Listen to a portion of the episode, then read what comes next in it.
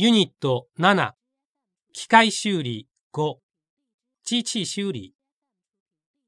張さん、今日の予定は、この前故障したバキュームポンプの修理です。はい。おとといに第2課のラインから外したものですね。そうです。多分、モーターがおかしくなっていると思うけど、ポンプの本体もばらして検査するつもりです。ポンプの方も問題がありますか？可能性は大きいですね。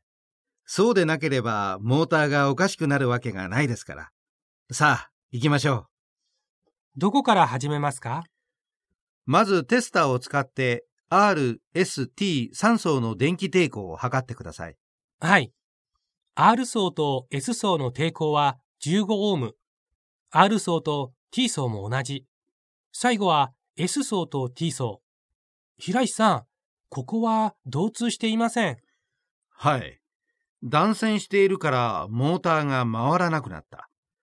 そしたらモーターを外しましょう。ベースにあるボルト4本を緩めたら、モーターの上に I ボルトをつけて、ホイストで吊り上げてください。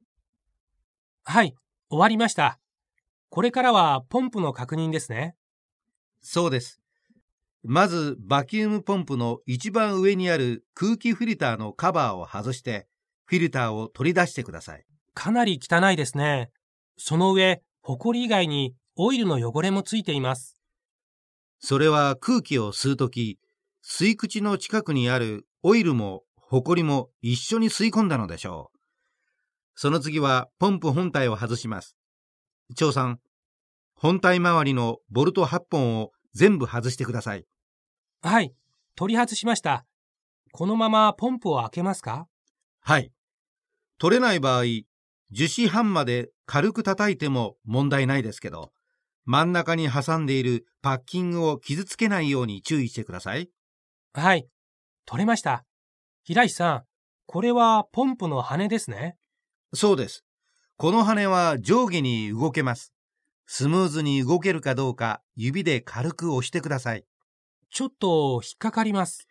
それは正常な状態です。覚えてください。ところが、ポンプ中心にあるローターリング部分が、モーターの駆動で回転するとき、中についているバネの力で、この羽のポンプの内壁に押さえて、同時に回転するから非常に重要な部分です。なるほど、わかりました。